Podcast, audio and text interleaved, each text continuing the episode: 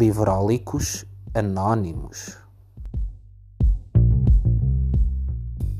Olá, eu sou o João, sou um livrólico. Olá, eu sou a Joana e sou uma livrólica. Ai, temos a nossa Joana de volta, que saudades. sei que tu não acreditas que tu és uma descrente. Sim, e sou achas... a ateia em todos os sentidos da vida. Mas eu recebi mais do que uma mensagem de pessoas Oh. a dizer tenho saudades da Joana, gosto muito de ouvir a Joana. Portanto, Espera, recebeste duas ou três mensagens. foram mais que uma. Pronto, mas obrigada. as pessoas, as pessoas. Não, é assim. Não, vamos lá ver. Tu sabes muito bem Não como é que funcionam. Como é que as pessoas funcionam? Duas ou três que são aquelas que sentem e sentem necessidade de manifestar. A maior parte das pessoas Claro. sente, mas não diz. Pois, sim, tudo bem. Por mim está Tu tudo és ok. uma pessoa apreciada, as pessoas gostam de ouvir o que tu tens a dizer e eu gosto muito de ouvir o que tu tens a dizer, mesmo quando não concordo contigo. Obrigada pela eh, pep talk. É pep talk, não é?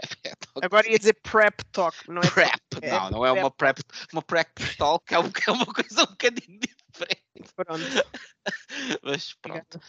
Então, estamos aqui hoje neste reencontro muito feliz, esperemos nós, para falar sobre A Mancha Humana de Philip Roth, ah, um autor de que a Joana é particularmente fã, ah, tendo lido grande parte da sua obra.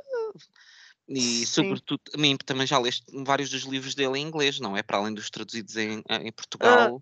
Tenho ali alguns em inglês, sim.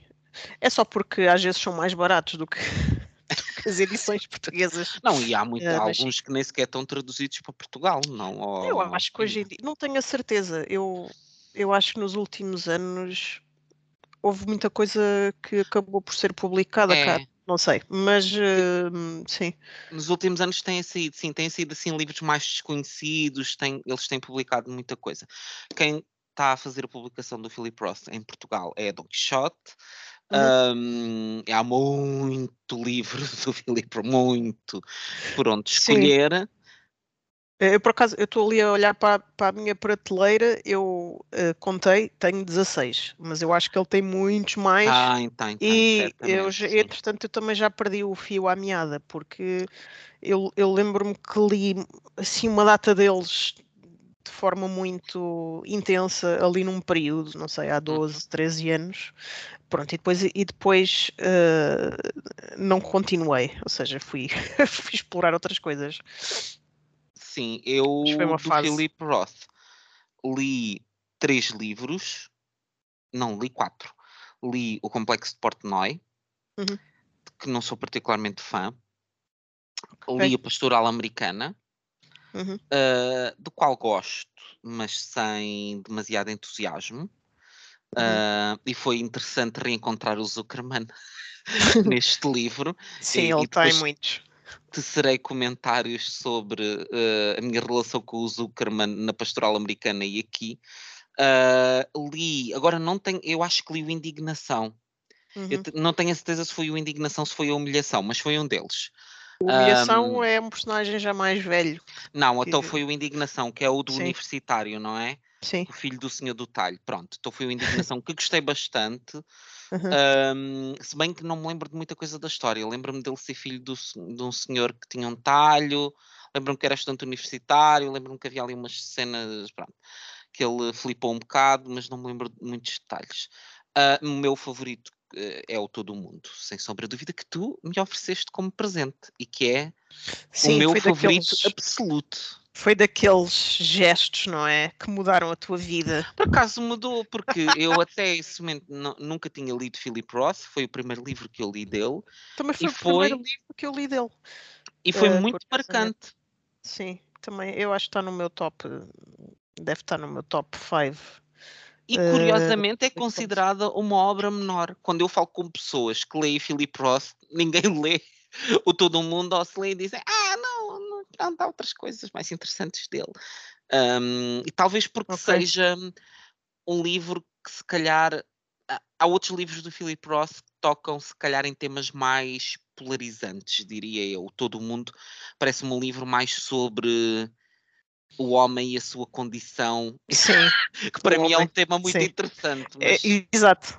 Sim, mas os outros. Philip Roth. Quem lê, por Sim. exemplo, A Mancha Humana, Epá, mas o Humana é toda uma panóplia de, de temas ali. A pessoa, a pessoa nem sabe, a pessoa é esbofeteada com, com temas e camadas que, pronto, é. não é que é E, isso e e no todo é, mundo é mais, é um bocado mais afunilado. é mais Sim. afunilado. É. Eu, A Mancha Humana, hum, e ah, isto para dizer que nós vamos falar sobre A Mancha Humana e com spoilers, atenção, portanto, a Uhum. partir de agora sigam por vossa conta e risco. Uma das coisas que me impressionou muito na Mancha Humana foi pronto, tu começas a ler este livro, claramente com a noção que vai ser um livro sobre a questão racial. Sim, Mas que não é só sobre a questão racial, portanto, ele Sim. junta. Isto é um melting pot de temas polémicos americanos, de tudo o que é fraturante na sociedade americana. Ele junta guerra do Vietnã, questão racial, eh, relações entre uma pessoa, entre diferentes gerações, entre. eh, Enfim, isto tem tanta coisa aqui dentro que uma pessoa diz: fogo! é verdade. É muito. É, parece é um nó muito grande eh, de onde saem mil pontas. E pro- epá, eu eh, não sei se é agora o momento em que fazemos Fala, só faz um. Faz Pronto, muito apanhado. basicamente o grande o grande gancho do livro, vá, digamos, nem sei se é o que aparece na sinopse, mas basicamente é sobre um professor universitário que teve Uhum. uma carreira muito boa lá numa universidade, numa cidade, que acho que é uma cidade de província, pronto, Sim. Na zona da Nova Inglaterra, Uhum. um, e que já no final da carreira uh, tem ali um episódio numa sala de aula em que uh, dá- diz uma palavra que aparentemente é muito dúbia, que é spooks, que, Uhum.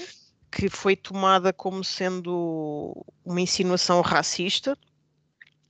Porque ta- faltavam duas alunas e ele perguntou: Are they spooks? Pronto, e apar- aparentemente é uma palavra que tanto pode ser racista como pode querer dizer espectro. E pronto, e Uhum. acabou ali a carreira dele. Ah, este é o gancho principal, sendo que depois descobrimos que ele, afinal, não era judeu, ele era negro e toda a vida dele foi. ah, teve esse segredo. Pronto. Sim. Ah, há aqui a questão do, do- pronto, a primeira questão, a, a polémica do Spooks, que é o primeiro, é o ponto de Sim. entrada na história. Para já, pronto, para as pessoas terem, terem também noção, ele nunca tinha visto aquelas duas raparigas na vida, portanto, elas nunca tinham ido a aula nenhuma. E ele, farto de fazer a chamada e de elas nunca aparecerem nas aulas, ele um dia diz, ah, they are, are they spooks? No sentido de, mas elas são um espectro, não existem estas pessoas. E no dia a seguir, elas já tinham, essas pessoas que nunca tinham aparecido numa aula, já estavam a meter uma ação contra ele por discriminação e racismo. Spooks é uma palavra que nos Estados Unidos pode ter uma conotação, mas atenção, nem é sequer uma conotação muito conhecida, tanto que ele próprio, quando, quando Sim. lhe falaram que Spooks podia ter outra conotação, ele disse: Ah, mas eu nem, nem tenho ideia de saber que isso podia ser eh, interpretado dessa forma, que isto era uma palavra. Sim. Se bem que eh, eu acho que fica um pouco no. Pronto, aquela cena de depois o destino troca-lhe as voltas no fim da vida e poderá ou não ter havido ali um deslize inconsciente, não sei. Pronto. hum, não sei, Não eu acho acaso. que seja uma ideia que fique muito forte no livro, mas eu acho que é é aquela coisa de, epá, no fim foi traído por uma, por um, um- por uma acusação de racismo. Pronto, ou seja, é, é irónico. Não, eh, é muito será que irónico. no fundo foi auto-infligido? Pronto, eu acho que fica um bocadinho essa sugestão no ar. Eu, para mim, Mas, sim. eu, eu, eu não fui por aí, mas sem dúvida que, é muito irónico, porque, e acho que isso também, eh, uma coisa que fica óbvia neste livro é que o Philip Roth quer muito, e aliás, ele no início do livro é abordada essa questão. Ahm, é, um- é uma crítica à sociedade contemporânea à altura da escrita do livro, que estamos a falar aqui no final Sim, dos anos isto- 90. O livro foi lançado em 2000. eh, Enfim, foi- é- ele fala especificamente do tempo das polémicas do Clinton com a Monica Lewinsky e de como isso para ele uh, o incomodou um bocadinho a perseguição puritana uhum. uh, de uma pessoa que de repente é julgada na praça pública por aquilo que ele considerava ser um erro humano. E eu acho que isso é uma coisa que tu vês muito ao longo do livro, independentemente dos temas que são abordados. São personagens, todas elas uh, com defeitos e alguns deles muito grandes, mas são tudo. Ele não te desumaniza nenhuma das personagens, ou seja, nenhuma delas Sim. é um monstro. Todas elas são pessoas que cometem erros e que tomam más decisões. E eu acho que isso é uma coisa muito inteligente da parte dele e da maneira como ele gera a história, que é ele não se deixa, não caiu na sua própria armadilha, porque ele podia estar a criticar, ah, porque as pessoas uh, uh, rapidamente embarcam no, no, no comportamento de, de, de, street mob e de repente lá vão eles com, com as flechas e com as uhum. lanças uhum. atrás das pessoas a fazer, a fazer uma perseguição moral. Um, e ele de facto não faz isso com os seus personagens. Uh, mas uh, há uma grande ironia quando nós lemos todo, toda essa questão dos spooks e eu como leitor achei, bom, isto é só ridículo, isto é obviamente uma perseguição moral, ainda por cima, porque ele tinha sido reitor da universidade e tinha sido um reitor algo musculado e que, portanto, não era propriamente popular entre os seus pares. E acho que fica muito óbvio que aquilo tinha sido instrumentalizado para as pessoas se verem livre dele porque não gostavam dele. E há uhum. uma grande crítica também, no, para mim, do Philip Roth à sociedade, no sentido de muitas vezes nós crucificamos e cancelamos pessoas por coisas uhum. banais uhum. quando há coisas muito mais profundas Sim. pelas quais as pessoas não são canceladas Exato. e elas mal sabem. E quando nós descobrimos no livro que ele é negro e que se fazia passar por branco, eu para já parei. Porque primeiro pensei, que é que, porque isto, ele não te diz diretamente isso no início, não é? Ele começa com uma conversa muito estranha sobre a adolescência do, do, do, do Silk e, e começa ali com uma conversa muito estranha e eu lia frases e dizia para comigo mas o que é que se passa? Eu não estou a perceber porque ele começou a falar não sei o quê e, e, e, pessoa, e não sei o quê e a pessoa de cor e não sei o quê mas de cor? Mas como assim? Mas do que é que ele está a falar? E de repente tu tens aquele mesmo momento de baque do ah, ele é um negro yeah. a fazer-se passar por branco, como assim? Eu parei e disse, ah, como assim? Mas é, é engraçado, porque eu, eu acho que foi o, o, único momento em que o Philip Roth saiu um bocado da sua caixa judaico-americana e entrou noutra, noutra condição que aliás, é, eu acho que às tantas ele descreve, eu não sei qual é o termo que ele usa, se é a grande ameaça americana ou o grande, o grande demónio americano. Ele entra nessa, nessa temática. E eu, uh, por acaso, eu, o, Uma Chamana não está no meu, não é o meu livro favorito dele, uhum. mas uh, sempre ficou uh, na minha memória esta, esta diferença face aos outros livros uhum. que eu eh, que achei isso muito interessante. Uh, e concordo, para mim, pronto, há aqui, para mim há várias mensagens no livro, eu acho que a principal é essa de um, o primeiro capítulo, capítulo do livro chama-se é aquela cena do bilhete que a, uhum. que a, que a francesa. Que a, uh, a, Delfine, a Delfine é uma personagem maravilhosa. Aquilo que diz, eh, que aquilo diz, eh, toda a gente sabe. Pronto. Toda a gente sabe e ninguém sabia. Mas é, a verdade é essa, não é? É que tipo, ninguém sabe. A verdade é essa, ninguém sabe o que é que são as circunstâncias e o que é que é a história da outra pessoa. Ninguém sabe. Pronto, ou seja, eu acho que é mesmo esta cena de essa crítica da atitude moralista e de querermos uh, que haja uma pureza, uma pureza que não existe, e uhum. esses rituais de purificação e de bodes expiatórios, pronto, que, que isso é, é uma é uma aberração. Uh, eu não, e a questão, por exemplo, da, da universidade, não, não sei quando é que começou estas cenas na, nas universidades americanas. Mas eu, Acho que já começaram há bastante tempo. Pronto, sim. mas de facto uma pessoa lê isto e pensa, pá, o Philip Roth aqui já estava mesmo tipo ali a adivinhar que isto ia ficar tudo completamente descontrolado ali na América, porque Uhum.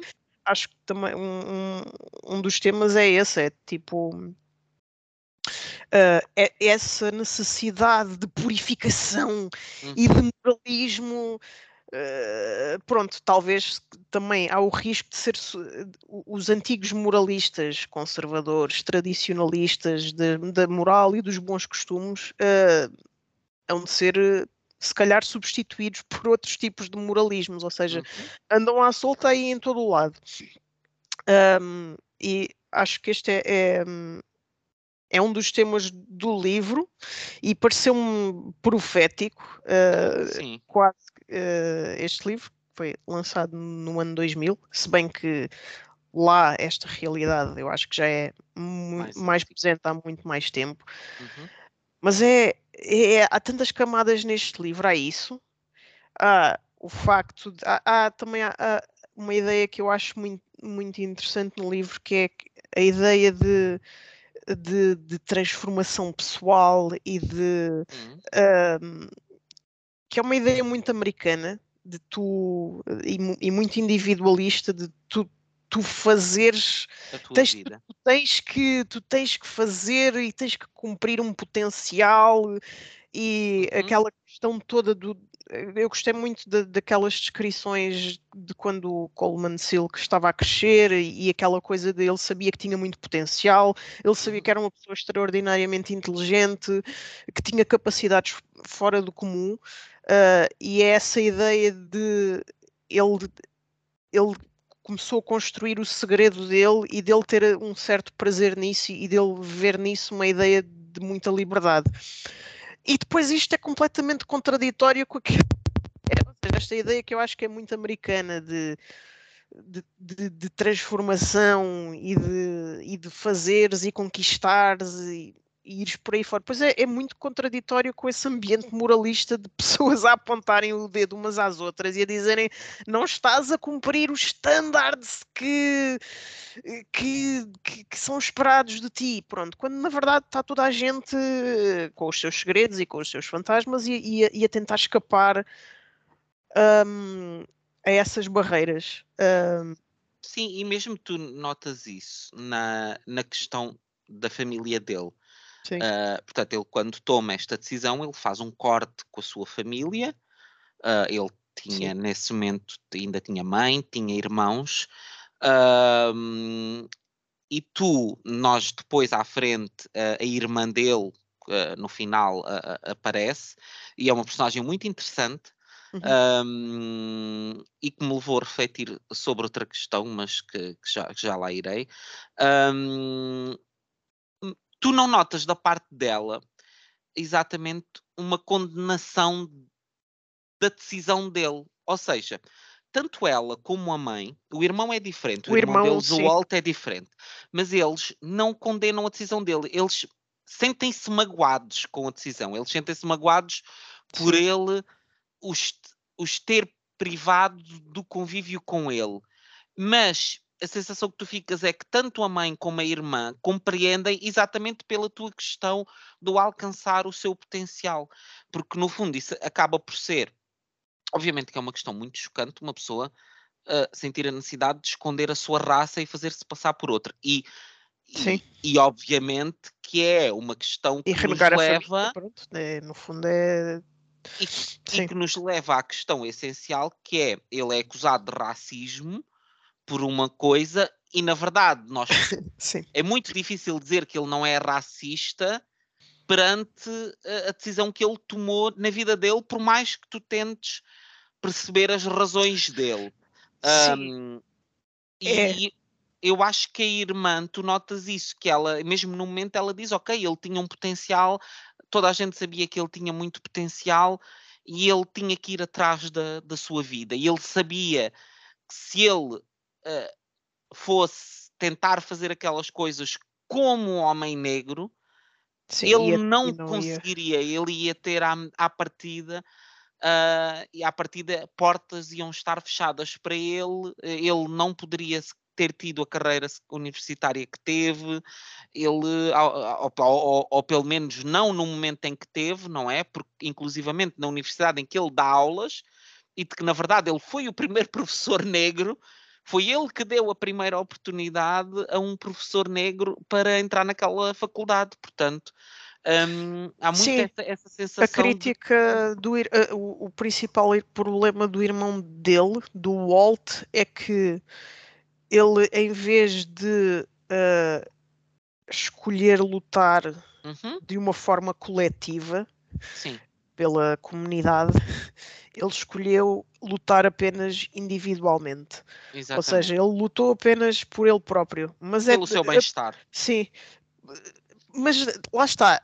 É mesmo só pelo seu bem-estar ou é a, a, a sensação de, de, também de injustiça que tu tens de tu saberes que és uma pessoa com capacidades uh, e a injustiça que tu sentes quando te são uhum. levantadas.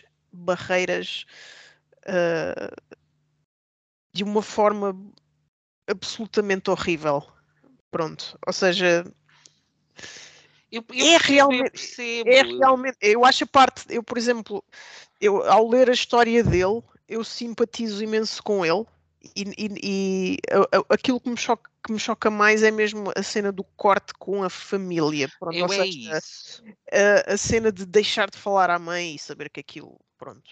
Eu, enquanto conceito teórico, atenção, eu consigo perceber o que tu dizes enquanto conceito teórico, que é, imagina, uh, nós que, não, não estando em, no espectro da questão racial, mas estando no espectro da comunidade queer, uh, nós e muitas pessoas da nossa comunidade optam por, uh, em determinados momentos, não fazer, uh, não tornar pública uh, a sua orientação sexual como forma de se preservarem e exatamente aquilo que ele, que ele fez, de tentarem ter o acesso às melhores oportunidades possíveis uh, sem sentir que estão à partida a ter um handicap.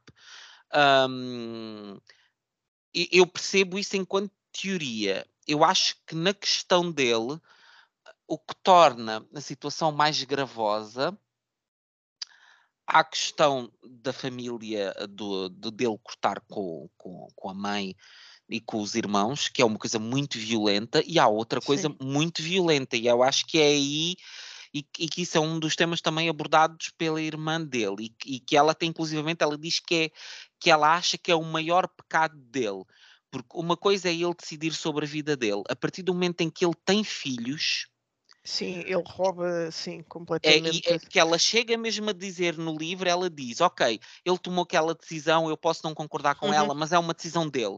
Agora, para ele tomar aquela decisão, ele não podia ter filhos, porque a partir do momento em que ele tem filhos e ele recusa Sim tornar evidente a esses filhos qual é a origem deles, sendo que isto tem muitas questões, porque os filhos, e ele tinha muito medo cada vez, ele teve quatro filhos, cada vez que tinha um filho, ele tinha muito medo que o filho nascesse negro. Pronto, era a questão dele, ai meu Deus, é agora. E isso depois remete-se para os netos, e é o que ela diz, quer dizer, a filha dele eh, agora pode ter um relacionamento, pode ficar grávida e pode parir uma criança negra. E como é que tu vais explicar aquilo? Aquela pessoa que está a ter um relacionamento com uma pessoa branca e depois tem um filho negro. Há, há muitas ramificações desta questão e eu acho que é, é aí que a questão dele se torna, por muito que tu possas ser levado Uh, Sim, no fundo não é, era, ele teve uma atitude muito individual, mas muito depois, mas, mas depois uh, já não era assim tão individual, não é? Já, já, já tinha ali consequências sobre sobre outras pessoas na vida que, que ele criou para ele próprio. Um, Sim, mas uma coisa, uma coisa que, que eu achei muito interessante neste livro é que normalmente o Philip Roth é, é muito acusado de, hum, de ser misógino. Epá, pronto, vamos, Já houve... vamos dizer, vamos dizer, aquela person a personagem da Delphine, pronto, que é bastante divertida, tu consegues ver ali um, uma, tu consegues ver ali um, uma má. Ai pá, agora está-me a faltar a palavra. Consegues perceber que ali o Philip Roth está a ser mau, mauzinho, pronto. é porque não só contente com ter criado uma personagem feminista francesa que achava que ele era machista e que esteve por detrás da degradação pública dele de uma forma muito maldosa e injusta, ainda calma, ela estava apaixonada por ele, afinal de contas, e não contente com isto, Uh, ainda arranjou ali uma personagem secundária que era, uma, que era a única amiga dela, ou o que era, que era uma solteirona que tinha gatos em casa. Pronto, tu realmente. Vá, eu vá, eu, eu li este livro e olhei e pensei, epá, realmente, mas isto não, não, com isto não, isto não invalida mas a espetacularidade vou, do Philip Roth vou usar o contraponto. Vá. Eu acho que ele claramente se vingou nela e aquilo foi um momento de humor. Eu acho que aquilo, lá está, não acho que seja uma crítica à mulher, Sim. acho que é uma crítica a determinados tipos de personagens. Acho que ele uh, personificou nela, mas não personificou só nela. Também, ele também trata de forma muito, uh, muito veemente o professor negro, que, a quem Sim. o Silk tinha dado a oportunidade, que é uma das primeiras pessoas que lhe vira a cara quando sim, há polémica. No funeral. Eh, sim, pronto, mas lá está, mas sim. ele põe o Zuckerman no funeral, ele faz aquele discurso a dizer: Ah, eu estou aqui a penitenciar-me porque não estive ao lado dele. E o Zuckerman está a olhar para aquilo e a dizer: Pois, pois, conversa, tu queres é a pé porque agora, agora é fácil dizer, não é? Eu acho que ele é, é, duro com essas duas personagens. Ele é muito duro com a Delfine, sem dúvida. Muito. Mas, mas também porque a Delfine representa exatamente o tipo de personagem puritana que tem telhados uhum. de vidro, mas que sem que é perceber, uma... perceber. No, no, é uma sinalizadora de virtude também. É uma, exato, pronto, é daquelas personagens que Sim. diz, vê ali de repente uma, um problema, não tenta perceber o que é que se passou e lá vai ela já numa cruzada moral de ai, vamos, é agora. Porque ela não tentou falar com ele, ela não tentou perceber o que é que se passou. Ela, quando soube, quando a aluna foi ter com ela, lhe contou o que tinha acontecido, ela partiu logo para a ignorância. Aquilo foi logo, quê? Vamos já tratar isto.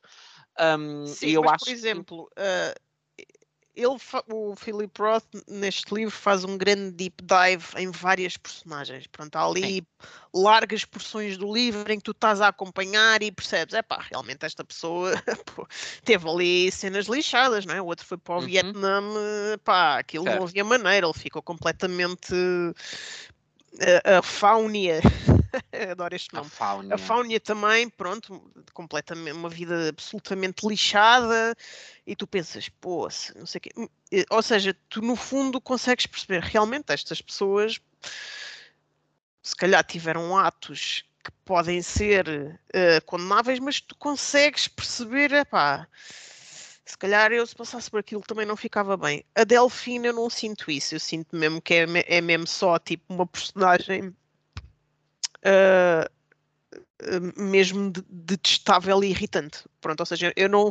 Eu não sim, mas, eu, atenção, mesmo há pessoas assim na vida aquela... também, não é? Sim, sim, mas pronto, ou seja, eu acho que ele vai a fundo em várias personagens e tu, pronto, realmente epá, é melhor não julgar, é melhor não sei o quê. E com a Delfine não sinto isso, sinto mesmo tu... que há ali uma má vontade que não. Pronto. Acho que tu, eu acho que ele te conta o suficiente sobre ela para tu perceberes que ela tinha uma necessidade de afirmação e uma necessidade Sim. de afirmação, sobretudo hum, junto da sua família, e que muito do, do processo dela e da maneira como ela estava era um, Hum, esse desejo de ser a mulher que se construiu ela própria e que não só se construiu no seu país, como ainda foi para um ambiente adverso e mesmo nesse ambiente ela prosperou.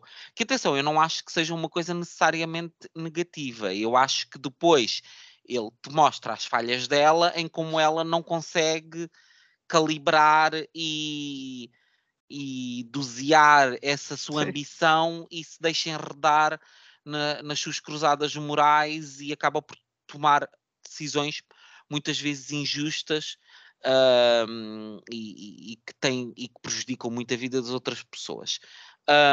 Mas atenção, eu acho que o facto dele ter uma personagem feminina um, que pronto, é um bocadinho mais detestável, não faz dele misógino. Não, Mesmo não. porque lá está, eu como Não, eu acho é que aquelas pessoas que criticam Ah, muito claro, e dizem, usar "Ei, isto pronto, pronto, Sim, eu mas a essas é pessoas eu causa respondia, personagens, mas eu respondia-lhes com a Fáunia, por exemplo. Eu acho que a Fáunia Sim. é um exemplo muito interessante e, e- e é talvez.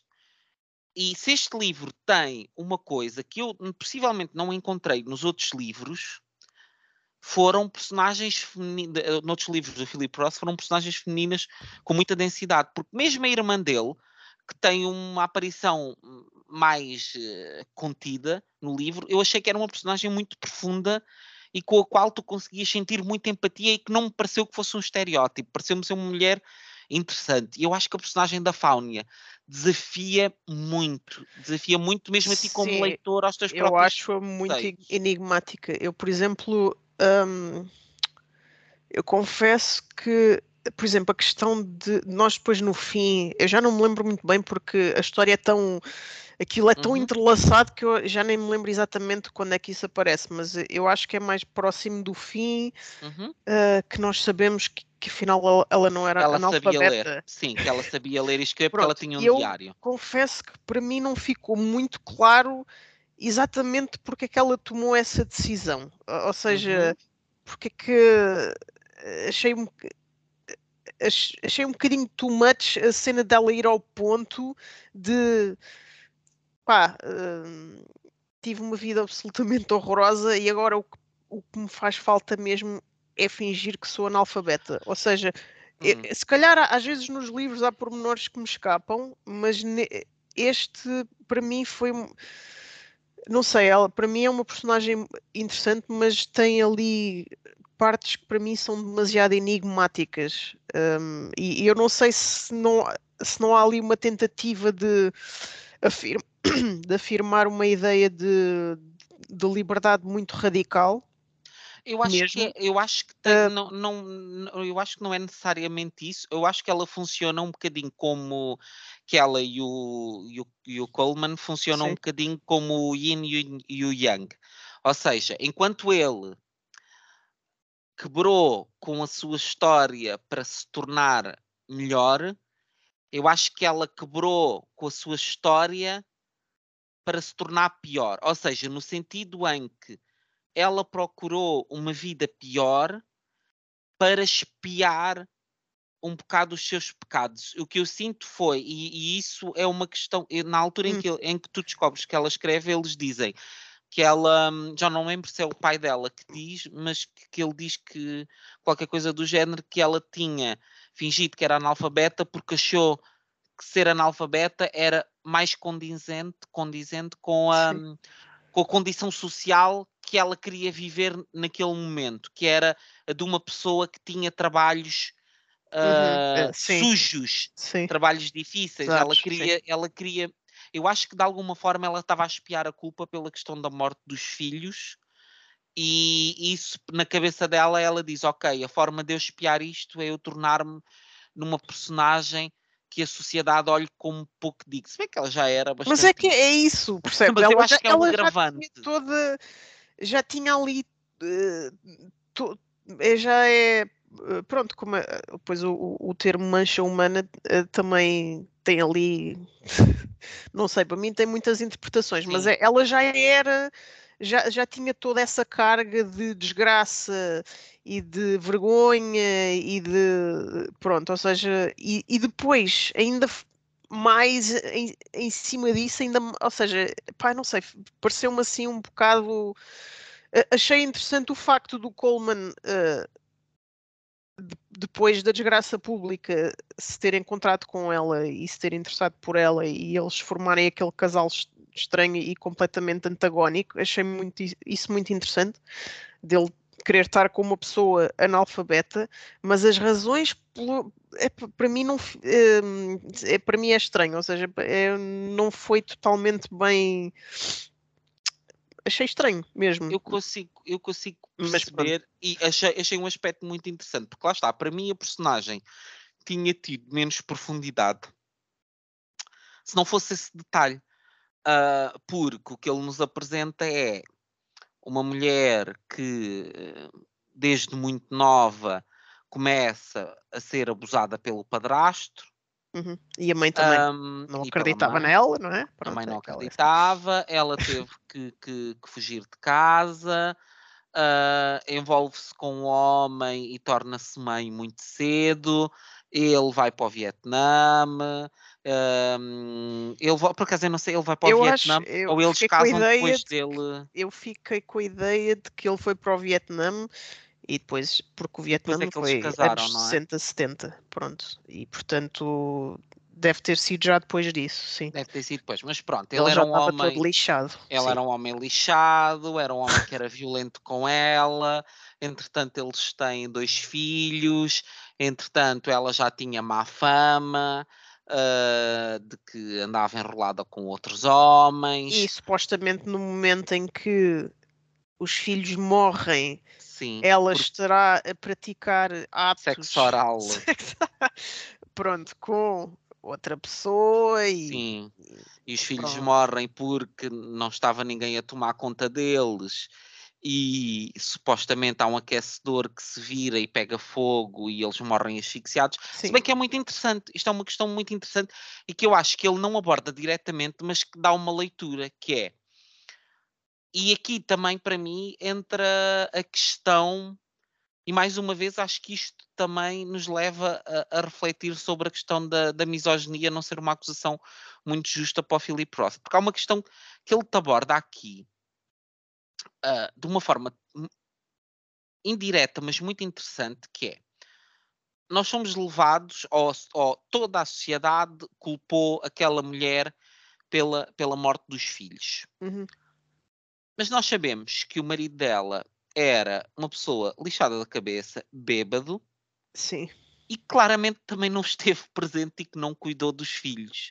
E que também de alguma forma permitiu Sim, que aquilo a- a culpa acontecesse. foi dela, não é? Pronto, E sim. inclusivamente, no final, quando o Zuckerman encontra o Les, que, é- que era o nome do marido dela, e está indiretamente a tentar ah, sacar nabos da púcara, como se costuma dizer, ahm, ele pergunta-lhe se ele já foi casado e ele, depois de alguma hesitação, lá diz que sim. Ah, e ele diz que ela era uma muito boa mulher e que ele é que estava estava completamente estraçalhado depois da vinda do Vietnã e que é impossível manter uma relação naquele contexto e que ele é que deu cabo da relação e que ela fez tudo aquilo que podia. Portanto, a, a imagem de repente, pronto, lá está, aquela conversa que eles têm os dois, nós sabemos que não é uma conversa honesta, porque o Les Sim, sabe quem ele, sabe. é e desconfia que ele sabe Uhum.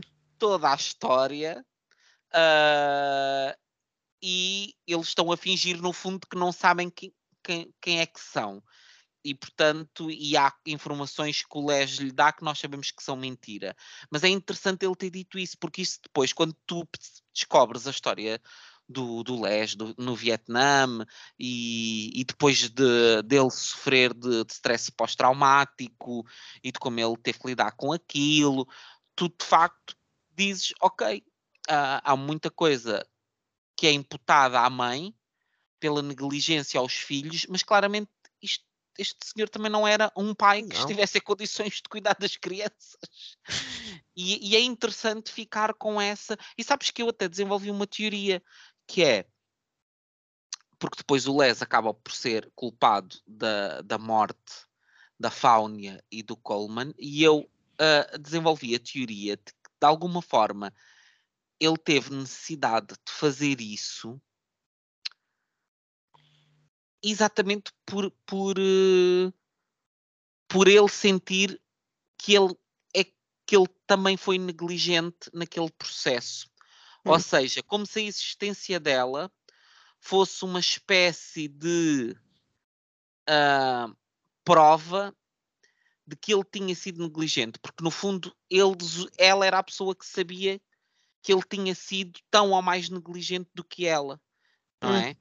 ok. E, e, e enquanto, enquanto ela existisse, havia no mundo essa consciência de que ele também tinha cometido uma falha e que de alguma forma aquela busca de vingança dele podia não ser tão centrada no facto dela estar com outra pessoa, mas sim muito ligada à questão do, da morte dos filhos e de alguma forma ele querer um, silenciá-la para não ter que lidar com as suas próprias culpas uh, que, que ele teve naquele processo. Ok. Não sei fiquei... se é uma coisa que faz sentido. Não sei, talvez. Eu fiquei só com a ideia que ele, pronto, era completamente desgovernado e, ah, e que uh, também, também tinha aquela sede de vingança só porque sim. Ou seja, deve, por se ter sentido também ultrapassado uh, por ver a Faunia com, com o homem de 71 anos, não é? Pronto, um, mas, mas pode ser que sim, pode ser que sim, que seja uma interpretação.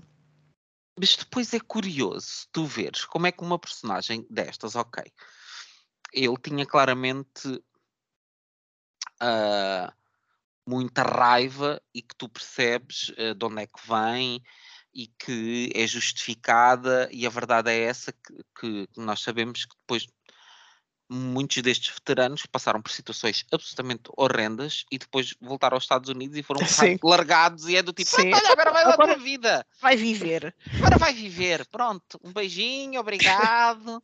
Já serviste o teu país, vai lá.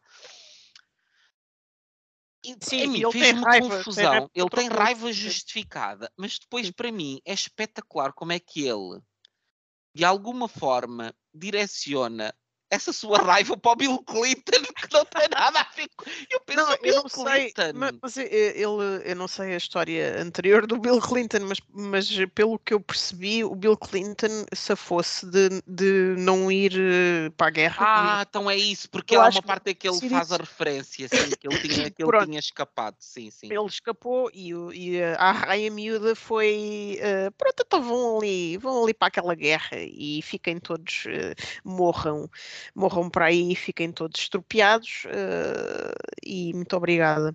E então eu, eu entendi isso, que okay, tenho que ir ver sim, se o Bill razão, Clinton uh, se safou do Vietnã, como o George W. Bush também.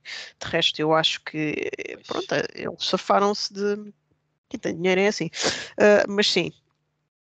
Mas ah, é porque, porque depois, quer dizer, o, ele tem um ódio, a coisa que lhe mais faz confusão é está lá o Billzinho na sala oval a fazer sexo oral. Mas o que é isto? Sim. Não, mas é, é, interessante porquê? Porque a cena do sexo oral está. Um, o sexo oral está muito presente neste livro. Atenção, é o Bill está. Clinton, é a Faunia, é estava performing oral sex eh, enquanto Sim. os filhos, não sei o quê, e depois, uh, quando há o acidente uhum. em que a Faunia e o Coleman morrem, uh, espalhou-se o boato que ela estava a fazer uh, sexo oral ao Coleman quando o carro se desviou. Um Portanto, está por todo o lado. Uh, tá, está muito presente e eu acho que a cena de ele ter também tanta raiva à Faunia e a cena do Bill Clinton, se calhar também há aqui esta ligação do sexo oral. Ou seja, eu acho que aquilo realmente uh, perturbou. Ele disse: o que também este? Está Exato. sexo oral com uma mulher que não é a dele? Como assim? Sim. Podia ser a Faunia de facto um nome muito interessante, Faunia. Faunia, sim. Um, o que é que um, uma das coisas que eu senti com este livro uh, foi a questão. Eu, eu, achei um livro muito uh, pesado de ler, não exatamente pelas temáticas, não exatamente por isso, hum. mas achei escrito de uma forma pesada, ou seja, uh, não tanto para o final, porque eu acho que no final acontecem tantas coisas interessantes que tu agarras naquilo. Portanto, a partir do, pai, do momento em que eles morrem, uh, há ali uma sucessão de acontecimentos, e depois há, há a história do e-mail da Delfine, e depois há a história do, dos enterros, e há a história de o Zuckerman descobrir a verdade sobre o passado do Coleman. Há, há ali muitos acontecimentos que acontecem, uh, acontecimentos que acontecem, pela redundância, uh, acontecimentos uh, que, que, que, numa sucessão muito, muito rápida, apesar disto levar bastantes, bastantes páginas a acontecer, mas o que eu senti foi, sobretudo a parte do meio, é um bocadinho. O que é que acontece no meio? Já não me lembro. O meio, é o quê? que é muita história. É, era é a história, história dos dois. Com Esta- a- não, não era essa parte. Ou é a Ah. história dele com a mulher? A parte do meio é, é toda. To, opá, tem muito toda a parte da, da infância dele e depois a história da mulher, portanto, todo o background dele ah, e todo o background da Faunia. Ah, Ahm, sim. eu acho que é muito, não exatamente pelos backgrounds, mas pela maneira como são contados. Acho que o Philip Roth, eh, o Philip Roth, dos livros que eu li, funciona um bocadinho em, em dois estados de espíritos, que é, ele tem livros como O Todo Mundo, em que ele é muito straight to the point, é, é Sim. aquilo, está pragmático, não, não está ali com grandes dissertações, ele quer-te contar uma história e passar-te uma determinada mensagem, ou pelo menos que tu sintas determinadas coisas. Eu senti que neste livro ele tinha tanta, houve momentos em que tinha tantas digressões, abordava um tema e depois ele tinha que te explicar aquele tema todo. Eles iam um espetáculo, iam, foram ver um, yeah. coisa de música qualquer. Ele teve que te contar toda a experiência de ir ao espetáculo de música. Eu disse, "Mas não Sabes que essa pagar." cena foi das cenas in- inexplicavelmente que mais me ficaram na, na, na, minha memória. Foi essa cena deles irem ao, ao, ao concerto. Talvez e porque depois- seja tão dissonante ele- para aquele tipo de personagens, não é? Para a história que eles quando estavam a viver. Diz que, tipo, começava a imaginar os cancros na nas, nas pessoas que se estavam a desenvolver naquele momento. Esse- essa imagem para mim ficou. eh, eu sempre pensava numa chamana, eu lembrava-me de- de- desta cena. Pronto, nem é das cenas mais importantes, mas, mas, mas ficou. Mas sim, estavas a dizer que é, é, mui- é demasiado. Há muita cena que é muito É. explorada até à, É. à- à exaustão. Eu, eu acho, sim, é verdade. Eu acho que é muito. é- e é muito intenso, é muito, eh, muito denso, eh, sempre toda uma profusão de pormenores. Eu acho que às vezes, por exemplo, a, parte do Coleman e das razões dele e que ele queria é, é, é um pouco repetitivo, ou seja, há ali várias Hum. partes do livro em que ele volta a abordar aquilo e eu sinto, Uhum. sinto que é sempre mesmo, com a mesma perspectiva, achei um, um pouco repetitivo. Embora Pronto, eu tenha achado menos do que a pastoral americana. Eu acho que a pastoral americana peca muito por isso. E eu acho que os dois livros, para mim, estão, estão muito, são muito parecidos, têm muitas coisas em comum. Sim, Ah, embora, apesar de serem livros de temáticas muito diferentes, mas para mim são os, são os dois muito, muito parecidos. N- no- na pastoral americana, é, para mim, é um dos principais defeitos da história, é que a história é muito repetitiva. Bate muito na mesma questão e ele está Sim. ali sempre com a questão da filha e onde é que está a filha e a filha mas agora eu, por acaso eu gosto, eu acho, eu, eu gostei muito, eu, eu gostei mais da pastoral americana, mesmo assim. Ah, porque aquela, aquela. Epá, pronto, vem aí um mini spoiler, eh, saltem, não sei. Ahm, a, a cena. Os ouvidos! aquela cena que ele fica sempre a pensar: será que foi por causa do beijo que eu lhe dei quando ela era criança?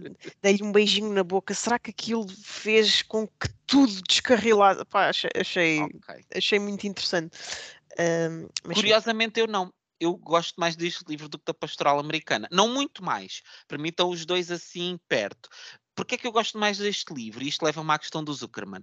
Uma questão na Pastoral Americana que eu nunca engoli é a participação do Zuckerman. Porque o não Zuckerman, me lembro desse, desse nível de detalhe. porque o Zuckerman aparece no início do livro, aquilo Sim. tem aquele introito dele, já com uma certa idade, Sim, no estádio. amigo do sueco e não sei o Ah, quê, e que depois encontra alguém e ele pergunta: tem o sueco, olha, o sueco já morreu e não sei o quê, começa alguma coisa assim desse género.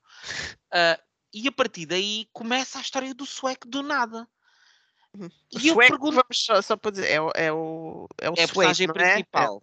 Sim. Sim, mas é não- que é traduzido É em que português. disse em inglês que era o Swede, Swede, Swede. Mas ele em português é traduzido sueco. como sueco. Ele em português traduziram como sueco. Não pensei que sei. era mesmo o nome dele, mas já não me lembro. Ok, Não. sim, sueco. Tá Não, não, não, não, não era o nome dele. Não, não, não. Aquilo é, ele era um, um nome que lhe davam porque ele era loiro e tinha olhos Sim. azuis. Pronto.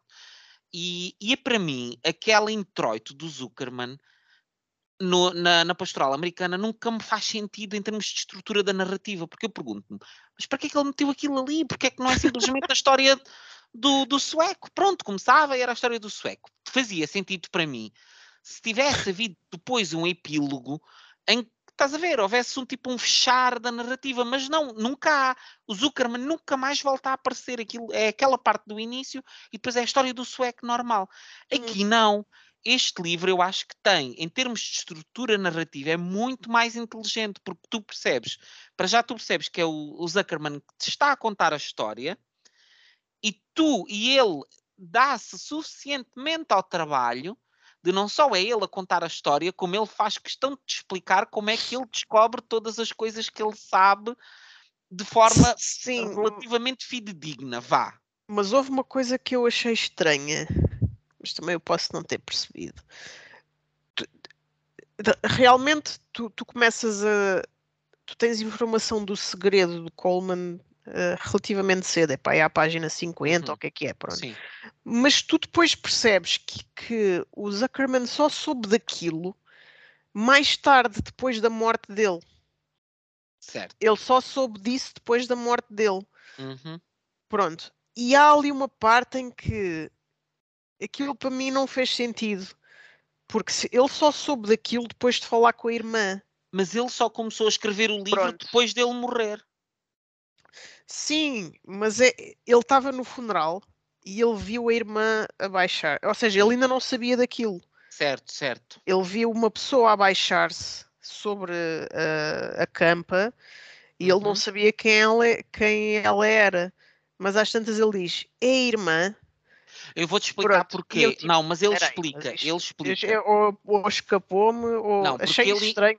ele inicialmente pensa, como ela era a única negra que ali estava, ele pensa que ela era a mulher do professor negro. Do tal que vai fazer o discurso. Ele inicialmente olha tava- para ela Ok. e pensa, ela é a Não, mulher dele. é mulher, é, sim, ela diz, é a Pronto. mulher.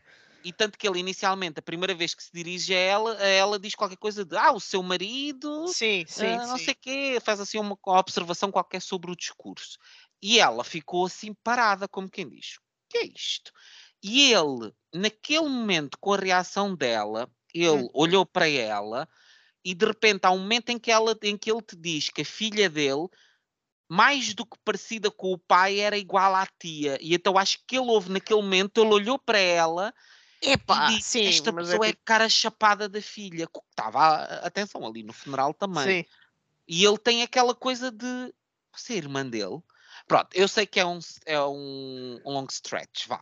É, é verdade. É, é verdade. Pronto. Mas pronto, vá. Pareceu-me um bocadinho cinematográfico. É Tipo aquelas cenas, Mesmo tipo, assim, sabes? Foi um bocadinho mais credível do que algumas coisas que acontecem em livros do Camilo Castelo Branco, é do género. Ai, personagens que Isto é não muito se veem há décadas e depois encontra-se na rua e diz: "Ah, Ricardina, és tu! Pronto, 30 não. anos depois. 30 sim. anos depois numa rua em Lisboa. não, acho que acho que há, há coisas que são um bocadinho mais difíceis de, de fato, tu ficas assim, ah, pronto, está bem, isto é escrito para dar jeito.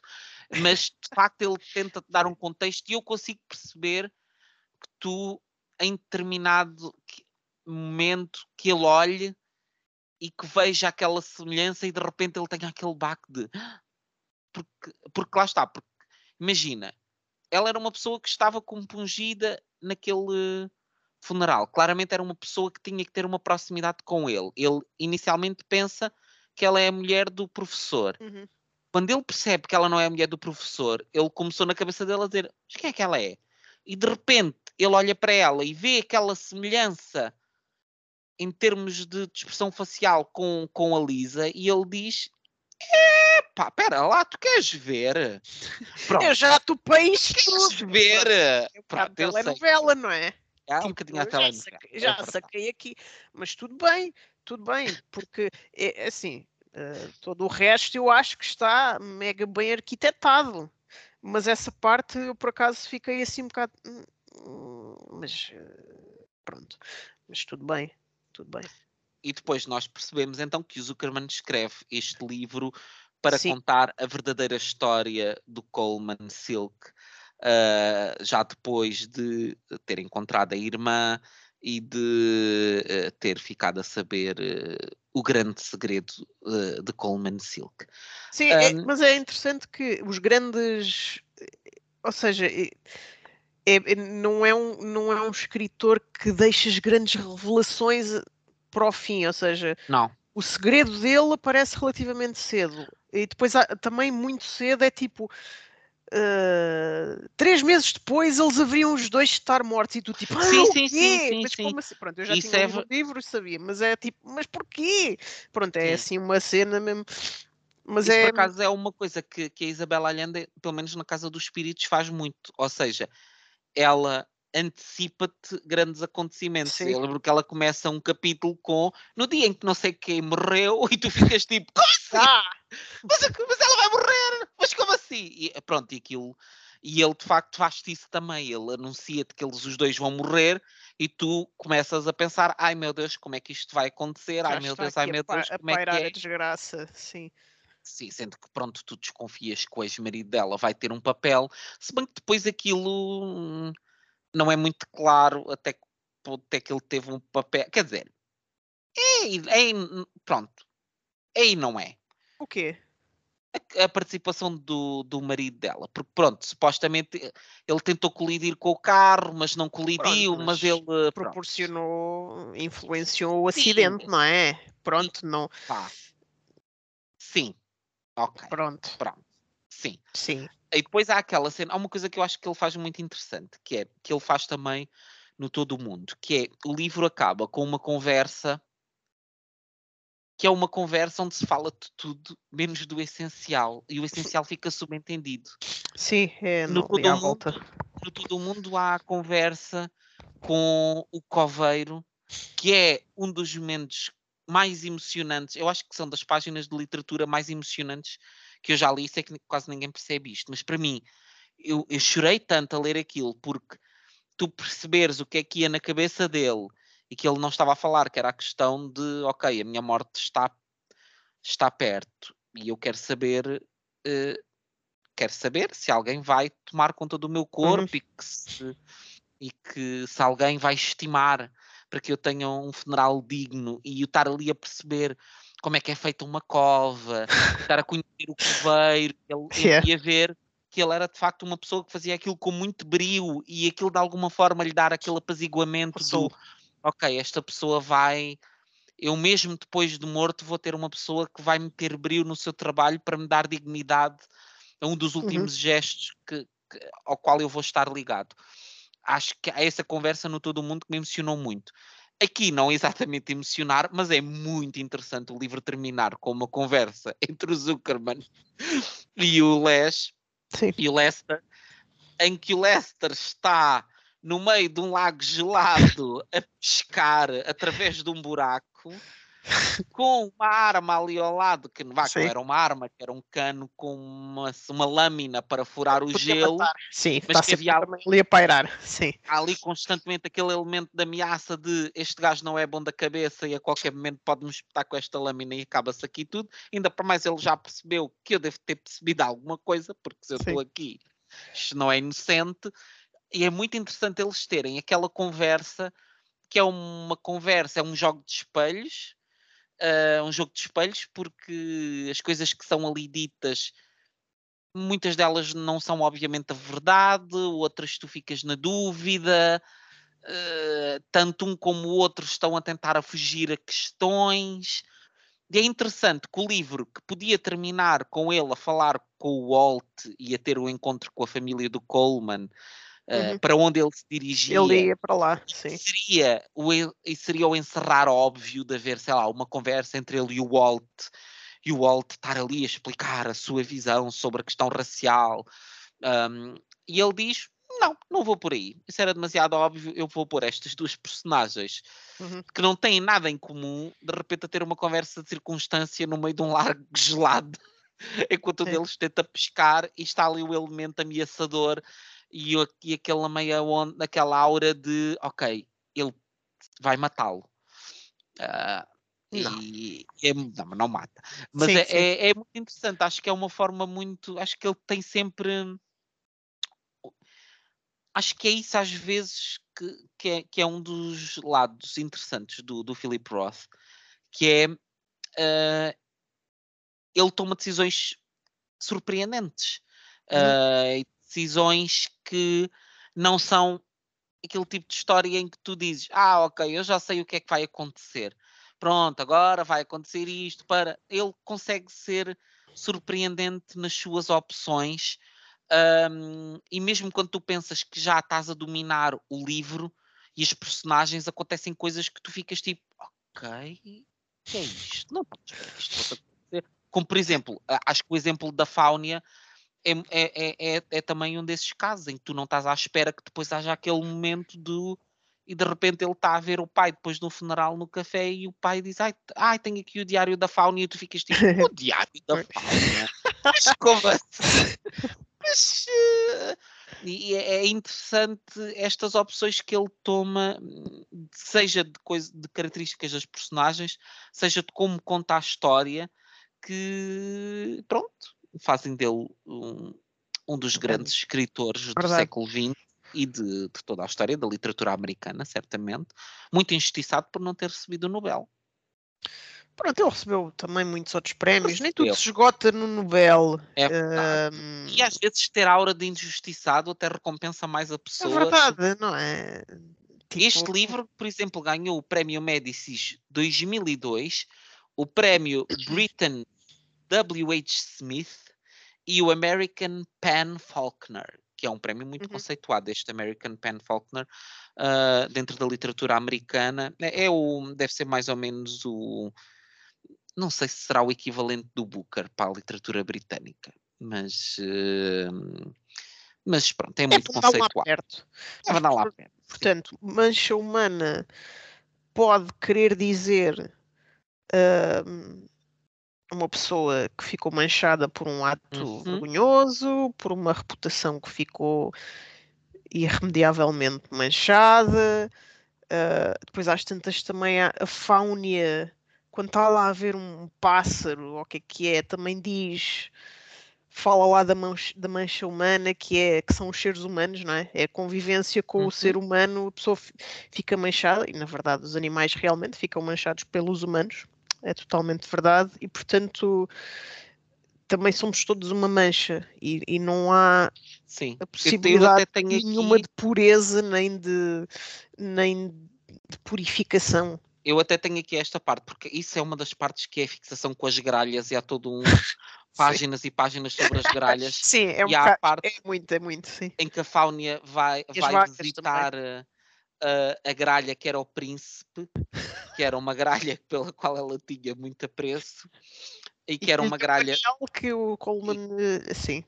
e que era uma gralha domesticada, uh, por assim dizer, e, e há a parte em que ela, em que a Fáunia diz é o resultado de ter sido criado entre nós, disse Fáunia. É o resultado de passar toda a vida com pessoas como nós. A mancha humana, acrescentou, mas sem repulsa, desprezo ou condenação. Nem sequer com tristeza. As coisas são como são. À Uhum. sua maneira, seca e concisa, era só isso que ela estava a dizer à rapariga que dava de comer à serpente. Nós dizemos uma, nós deixamos uma mancha, deixamos um rasto, deixamos a nossa marca. Impureza, crueldade, maltrato, erro, excremento, semen. Não há outra maneira de estar aqui. Nada tem nada, não tem nada a ver com desobediência, nem com graça ou salvação orde, ordenção. Está em todos, sopro interior, inerente, determinante.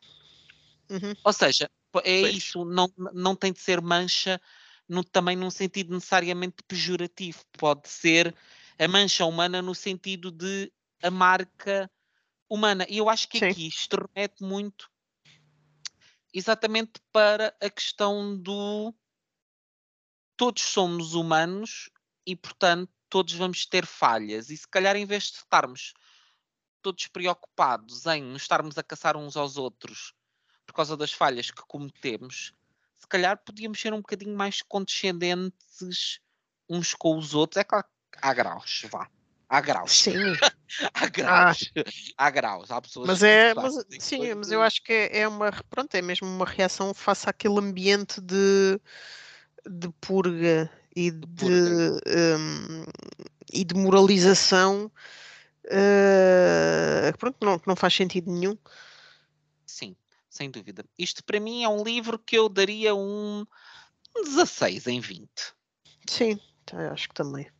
Hum, e, e, talvez não, não me lembro, como não me lembro de muita coisa da, da, do Indignação, não sei se gostei, provavelmente gostei mais deste livro do que do Indignação, sim, talvez sim, porque achei que o Indignação lhe faltava, apesar de eu ter gostado do livro, depois achei que lhe faltava um bocadinho mais de robustez. Um, mas para mim não ultrapassa o, o, Todo o Mundo como meu favorito. Mas uhum. ficarei com boas recordações. Sim, eu eu confesso que não foi aquela experiência avassaladora de leitura não, não foi, que tive na altura não. em que li os livros todos de enfiada, uh, mas foi uma boa leitura. é uma leitura trabalhosa. Eu... Sim, sim, sim. Um, é verdade, mas, uh, mas acho que é, mesmo assim é um livro bastante recompensador. Sim, não é um livro que, que estão com aquela expectativa de ai, ah, quero ter um livro que seja fácil e que me dê prazer imediato e que eu esteja a todo momento uh, em êxtase a dizer ai, que escrita maravilhosa. Não é um livro que te. É, é um livro que tu tens de investir, é uma relação que tens de criar com ele, porque não, não é um livro que se dê facilmente. Um, e agora, falando do futuro, tenho aqui um desafio para ti. Ai. Nós vamos voltar a estar juntos em calma. Ela já a pensar, ai, como é que eu vou encaixar? Mas calma que são duas notícias. Como é que eu vou... Nós... Assim, meio em dezembro, não é? Calma, não. Nós vamos voltar a estar juntos uh, aqui no podcast em maio. Ah, ok. E ela, ah, pronto, eu disse, veja, boas notícias. Ela toda contente. Ela, isto é a minha prenda de Natal. uh, em maio. E eu tinha um desafio para ti. ok. Que é, Daqui até maio acho que é fazível. É fazível, eu acho que sim. Daqui até. Mas que nós dissemos o mesmo da Mancha Humana e depois tivemos muitos percalços para acabar o livro. Mas pronto. Tenho um desafio para ti, que é um livro que acabou de sair cá, que é uh, de um autor búlgaro vencedor do International Booker Prize, uhum. que é o Georgi Gospodinov. Ok. Refúgio no Tempo, que uhum. em inglês se chama Time Shelter. Um, eu fui assistir ao lançamento deste livro, é um livro que foi editado agora pelo Relógio d'Água. Fui assistir ao lançamento do livro uh, em que o autor esteve a ser entrevistado pelo Manguel e achei muito interessante pelo Manguel, o Alberto Manguel, né?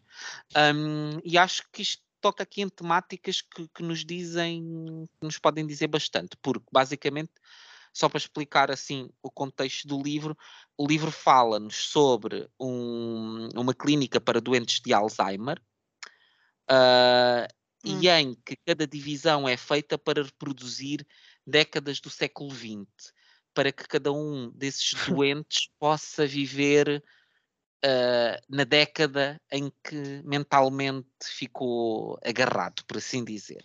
Okay. Uh, então é um livro que toca muito o tema da memória, do retrabalhar do passado e de como o passado pode muitas vezes ser eh, modelado Sim. para corresponder uh, a necessidades do presente ou a intuitos do presente. Um, que eu acho que é uma leitura que toca em temas que tanto eu como tu apreciamos e que pode ser prazerosa. Sim. Passada, memória. Um... Sim, também porque já não vamos para novos, não é? Portanto, não, não isto vamos. já está a começar a ser. Não, e é um livro que tem 280 páginas, portanto ah. é mais ah. pequeno que este. Sim. Um, E pronto, e é um autor. Nós Sim, mas a relógio d'água normalmente letrinha, uh, as linhas muito. Não, não, não, não é. é? Não, não, não, não. Este aqui, este aqui tem uma mancha gráfica. Ok, ok. Tem uma mancha gráfica interessante. Não é daqueles que tu olhes e digas, pá, isto vai ser. São 200 páginas, mas isto na verdade deviam ser 400. Não. Um, é muito interessante mesmo porque eu, a noção que tenho, eu acho que nunca li nenhum livro de um autor búlgaro e nem sei se há assim tantos autores búlgaros traduzidos em Portugal.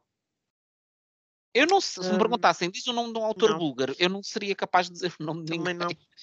Portanto, vai ser a descoberta. Ele pareceu uma pessoa muito interessante hum, e com ideias muito, eh, muito profundas, com alguns pontos de contacto, quer-me parecer, com a Olga Tokarczuk, Ok. hum, ou como as pessoas dizem Tokarczuk, que acho que é, como, é a forma correta que parece que estás a dizer tchuk, tchuk, tchuk, tchuk, parece que não. Parece que estás a apocar, não é? Aquele barulho que as pessoas fazem quando se estão a lavar por baixo. Ei. Pronto, já acaso, toda a dignidade se perdeu Ai, neste momento, Deus. não é? Toda a dignidade. Ahm, mas pa- parece-me que é um, vai ser um livro interessante para nós lermos e que não é uma escolha muito óbvia. Não estou aí a ver as pessoas tipo loucas a dizer, Loucas. Sim, se bem que digo que estava no lançamento deste livro e num final de dia de semana às seis e meia da tarde e a sessão estava cheia, com pessoas em pé para ver. Ela! Portanto, sim, que foi naquele sítio que, que abriu agora no bairro Alto do dono da Ler Devagar, como é que aquilo Casa se chama? comum. É assim? Casa Comum, exatamente. Ok. Foi lá, o espaço por acaso parece bem giro. Fiquei, opá, depois não tive a explorar mais porque vi a sessão e depois fui embora. Mas fiquei tipo, ah, isto é um espaço muito agradável, especialmente assim para este contexto de conversas. Temos de combinar uma ida. Temos que ir, sim senhor, porque parece, me parece um sítio muito agradável. Muito Aceitas bem. o meu desafio de lermos este livro para Aceito maio? o desafio. Ah, Challenge accepted. vamos estar aqui em maio a dizer, ai, sofremos muito a ler. Não. Não, é- mas é que eu, eu, eu, pronto, tal como tu, eh, que leste a Mancha Humana e outros eh, ao mesmo tempo, não é? Tive que pôr on hold eh, o Stoner para encaixar a Mancha Humana. Entretanto, comecei a ler um que não estou a gostar muito, que é As Primas de Aurora Ah, sabes, nós Pronto, temos um episódio no podcast com a Silvéria, com o Ok. António, também tem uma página de, no Instagram. Depois podes ouvir o episódio deles a falarem sobre as primas. Mas a Silvéria gostou bastante do livro. eu não estou não a gostar muito. Ahm, e depois eh, tenho aqui o diário de um homem supérfluo de Ivan Turgueniev, que não sei o que é que vai acontecer ao Stoner, mas isto já está a descarrilar. Pronto, mas eu estava a gostar do Stoner, portanto tenho que tenho que pôr eh, ordem nisto. Eu nunca li Até o Stoner. Eu, eu acho que tenho o Stoner, mas não. Mas é daqueles livros que está. É do John Edward Williams. Ah, Ahm, eu tenho, tenho o livro, mas nunca li também. E olha, e também não sei quando é que será. um dia. Um dia será. E pronto. E é isto, queridos amigos. Ah, esperemos que tenham a oportunidade eh, de ler A Mancha Humana. É um livro que nós eh, recomendamos, se bem que vão, já sabem, vão com disponibilidade, com mente aberta, com, se forem pessoas que, pronto, facilmente ficam ofendidas, se calhar é melhor não lerem este livro, porque vai ter muitos temas fraturantes. Fazer outra coisa, vão ler uh, outro livro. Há tanta coisa boa. Sim, Não se indignar ser para o. Twitter. Não se indignar para o Twitter. Sim, que é isso que o Twitter precisa, é de mais pessoas indignadas Mais no pessoas Twitter. não é? indignadas. Isso, Sim. olha, isso é que era. Eu a ver toda uma indignação no Twitter de alguém ler a mancha humana e de ir para o Twitter dizer que é esta porcaria? Que é Isto? isto? Como é que é Ah. possível este livro ainda ser vendido em livrarias? Exato. Vamos cancelar isto. Vamos cancelar o, o Mancha Humana. Hum, Não sei porque é que haveria de ser cancelado. Não, porque Não, vejo aqui dito nada que eh, não me pareça, eh, pronto, passível de ser dito. E Não. pronto, mas ficam com esta sugestão. Se já leram o livro ahm, e se têm opiniões para partilhar connosco, podem-nos sempre enviar um e-mail ou podem sempre mandar uma mensagem no Instagram e eu depois passarei a mensagem à Joana, porque a Joana é uma pessoa avessa a redes sociais, não é? Uh, mas venham-nos contar o que é que acharam do livro. Eu, por acaso, conheço uma pessoa, a Emma, um beijinho para a Emma, que, que certamente irá ouvir este episódio. A Emma leu há pouco tempo a Mancha Humana e gostou muito. E acho que foi a primeira experiência dela com o Philip Roth. Muito bem.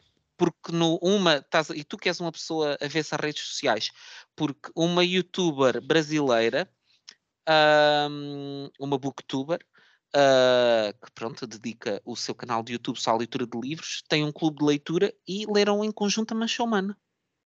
Ok. Muito Portanto, há clubes de leitura bem. a ler coisas muito promovidas por booktubers. Sim, mas, uh, eu, acredito, eu, acredito, que estás a dizer que eu acho que, que o booktubing, não sei se é assim que se diz, o booktubing, booktubing. não é digno. Não, tu és uma pessoa que eu sei que tem uma má vontade com as redes sociais.